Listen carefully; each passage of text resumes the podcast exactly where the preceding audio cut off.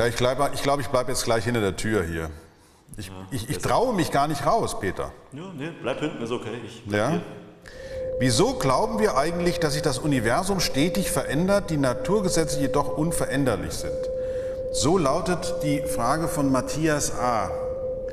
Lieber Matthias, es ist so, dass wir das tatsächlich glauben, ja. Und wir glauben es deswegen immer noch, weil alles, alles darauf hindeutet, dass es so ist.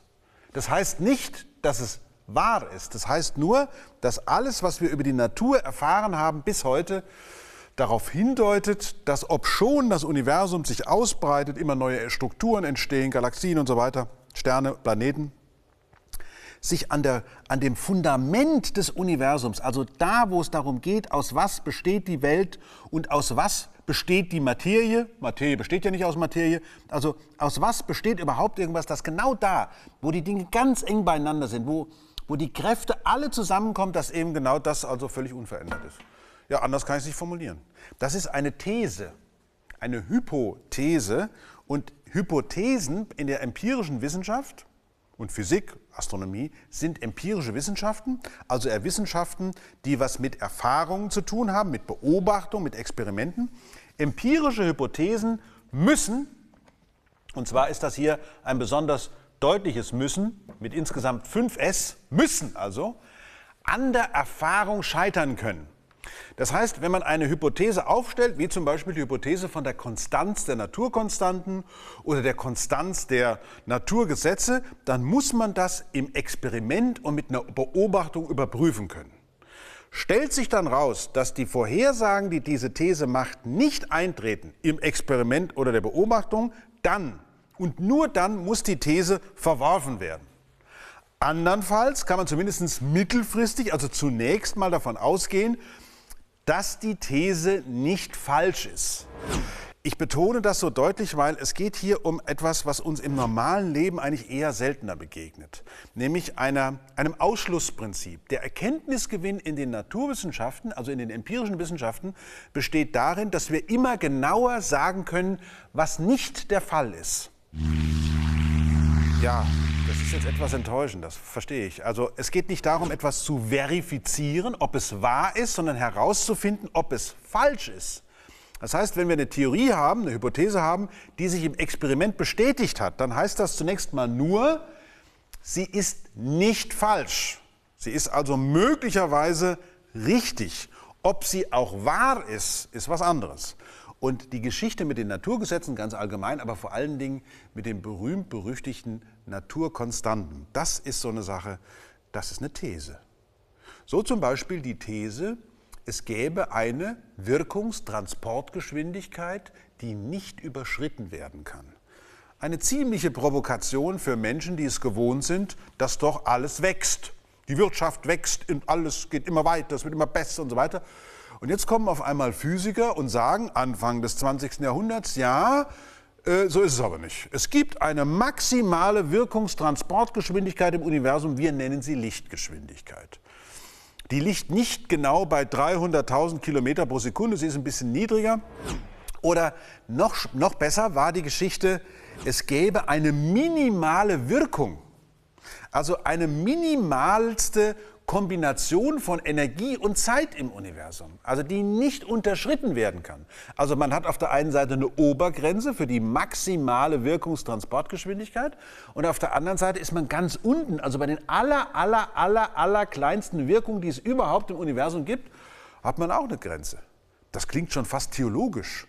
Oh, durch diese Lichtgeschwindigkeit und durch das Planck'sche Wirkungsquantum, nämlich die kleinste Wirkung, die es im Universum überhaupt gibt, kann ich sowas wie eine Art von Erkenntnisfläche ein, angeben. Ja?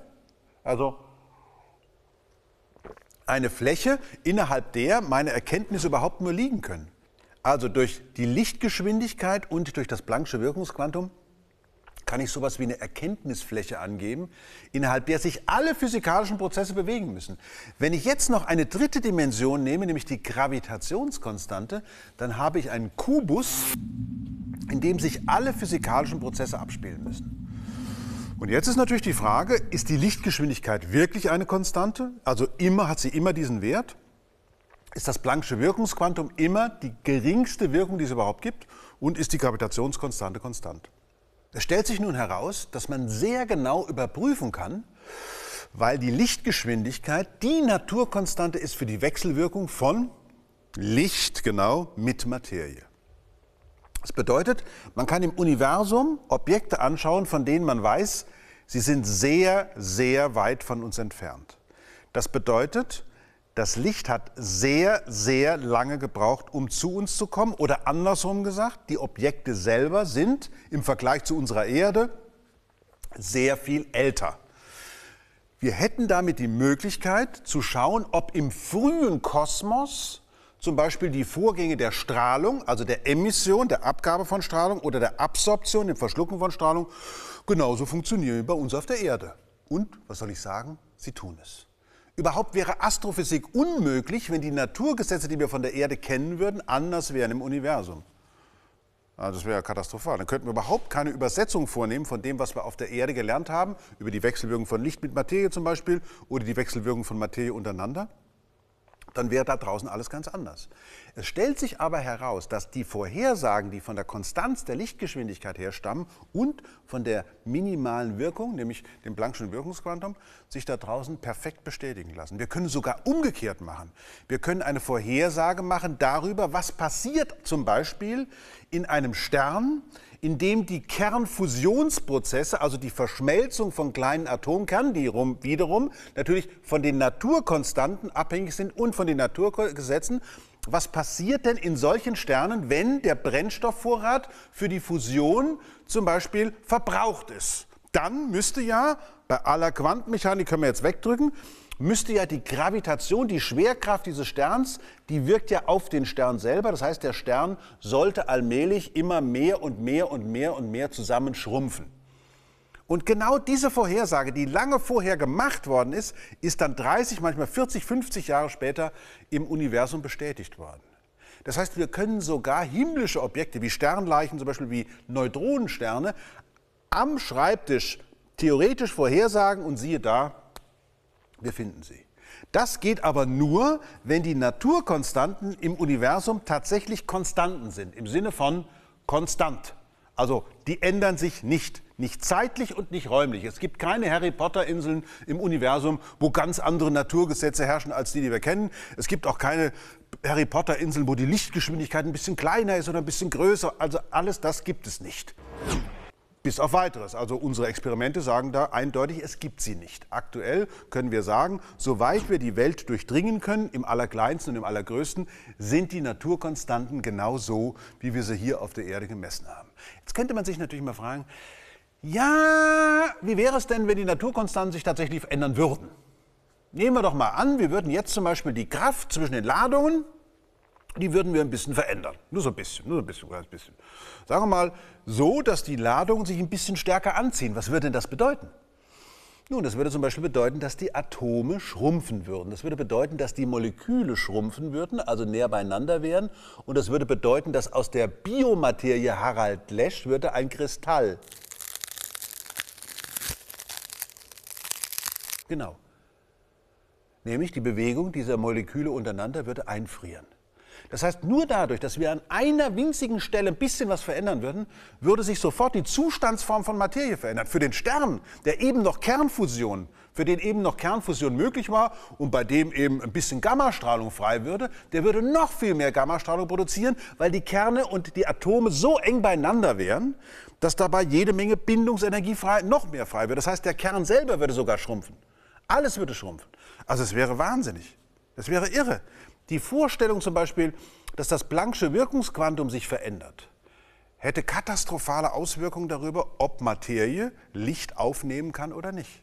Übrigens, gerade bei diesem Planck'schen Wirkungsquantum, da ist natürlich eine besondere Geschichte. Ähm, da wird ja immer wieder gesagt, das kann doch nicht sein. Kann doch nicht sein, dass es so eine kleinste Wirkung gibt. Also die kann man doch messen, man kann doch so genau messen. Es ist so mit, der, mit, mit dem Planck'schen Wirkungsquantum, also stellen wir uns mal Folgendes vor, Auto steht auf der Straße und vorne an dem linken Vorderreifen schiebt eine Ameise. Aber frage nicht wie. Schiebt, der Ameisenschweiß fließt in Strömen. Und Was wird passieren? Merkt man was davon? Nicht. Nix. Eben. Nehmen wir zwei Ameisen. Komm, lassen wir es krachen. Ja? Zwei Ameisen schieben gemeinsam und zwar in die gleiche Richtung. Jetzt nicht gegeneinander, sondern in die gleiche Richtung. Nix. Das heißt, man braucht ein, man, man ahnt schon, worauf das hinausläuft. Man braucht eine Mindestmenge an Ameisen, damit man von oben sehen kann, oh, da schiebt ja was an dem Wagen, dass man eine Wirkung sieht. Und genauso ist das Planck'sche Wirkungsquantum zu behandeln. Das Planck'sche Wirkungsquantum war ja zunächst mal, ja, also aus der Verzweiflung heraus hat Max Planck die These eingeführt, die Abgabe von Photonen, also die Abgabe von Licht sei quantisiert und die Währung, mit der bezahlt wird in der Natur, also die kleinste Wirkung, die es überhaupt gibt, die wäre dann eben äh, die später nach ihm benannte Planck'sche Konstante.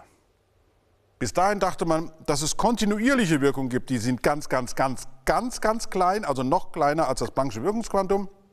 Und es gibt auch größere Wirkungen. Und Planck hat gesagt, größere Wirkungen gibt es, aber nicht kleinere. Da unten ist irgendwann mal finito. Und das ist wichtig für den Aufbau der Materie, für die Wechselwirkung von Materie mit Licht. Das heißt, alle Vorhersagen, die mit der These, die Wirkung von Licht sei quantisiert, gemacht worden sind, sind eingetreten. Das beste Beispiel, heutzutage technologisch umgesetzt, ist die Photovoltaik. Also wie, verwenden, wie verarbeiten wir das Sonnenlicht und machen daraus elektrischen Strom? Die Photosynthese. Wie verarbeiten die Pflanzen das Sonnenlicht und machen daraus Zucker und Sauerstoff? Das hängt alles an der Quantisierung der Energie. Lichtgeschwindigkeit, mein lieber Matthias, die Lichtgeschwindigkeit, die ist jeden Tag, wo irgendwo in diesem Universum oder bei uns auf der Erde in einer Maschine durch elektrischen Strom ein Magnetfeld induziert wird, wird praktisch bewiesen, dass die Lichtgeschwindigkeit, ich sage das jetzt mal so bewiesen, obwohl ich ja vorher gesagt habe, wir können gar nichts beweisen, ich sage es aber jetzt mal so, verdammt nochmal, es ist so gut, also wir sind ja unter uns, können wir mal drüber reden.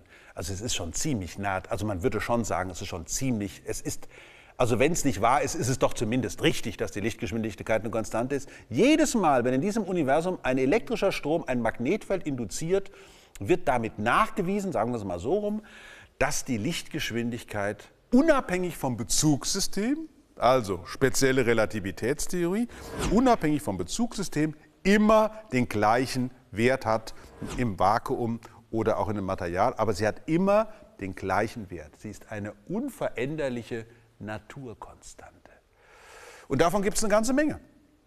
Am Anfang zum Beispiel, im 19. Jahrhundert, dachte man, die elektrische Ladung sei auch eine solche Naturkonstante. Inzwischen hat sich allerdings herausgestellt, das gilt für ein Elektron. Ein Elektron trägt die ganze Ladung.